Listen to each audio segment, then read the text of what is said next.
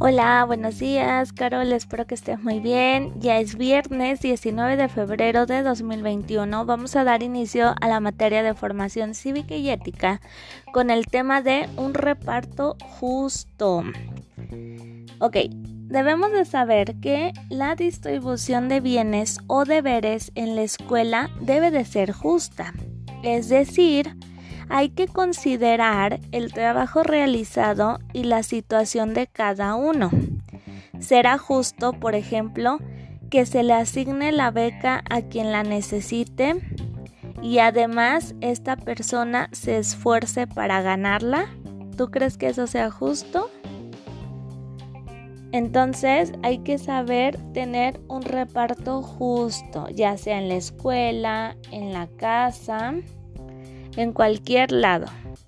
Entonces, en tu cuadernillo, la indicación dice, pinta los óvalos en los que aparecen situaciones en las que se distribuyen tareas, responsabilidades o bienes.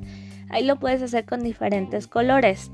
Te voy a decir qué es lo que dice. El primero dice, el señor José llevó pelotas para regalarlas durante el Día del Niño.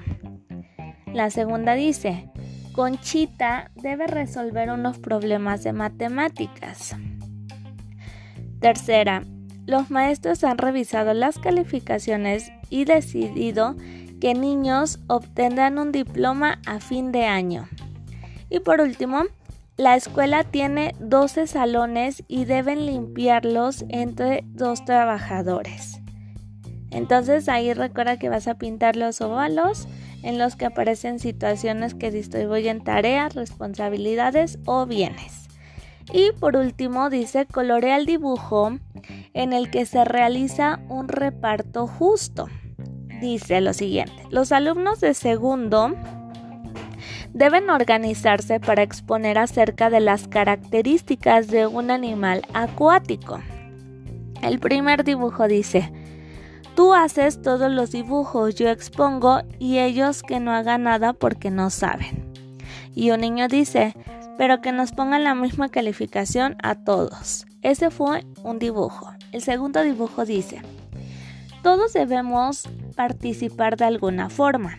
Y un niño dice, sí, cada uno debe cooperar con algo para exponer cómo nos repartimos el trabajo. Entonces aquí tú vas a colorear el dibujo que sí se está repartiendo justo el trabajo. Y al terminar, te encargo tu tarea para poderla revisar. Que tengas un hermoso fin de semana, cuídate mucho y la siguiente semana seguimos trabajando juntos. Adiós.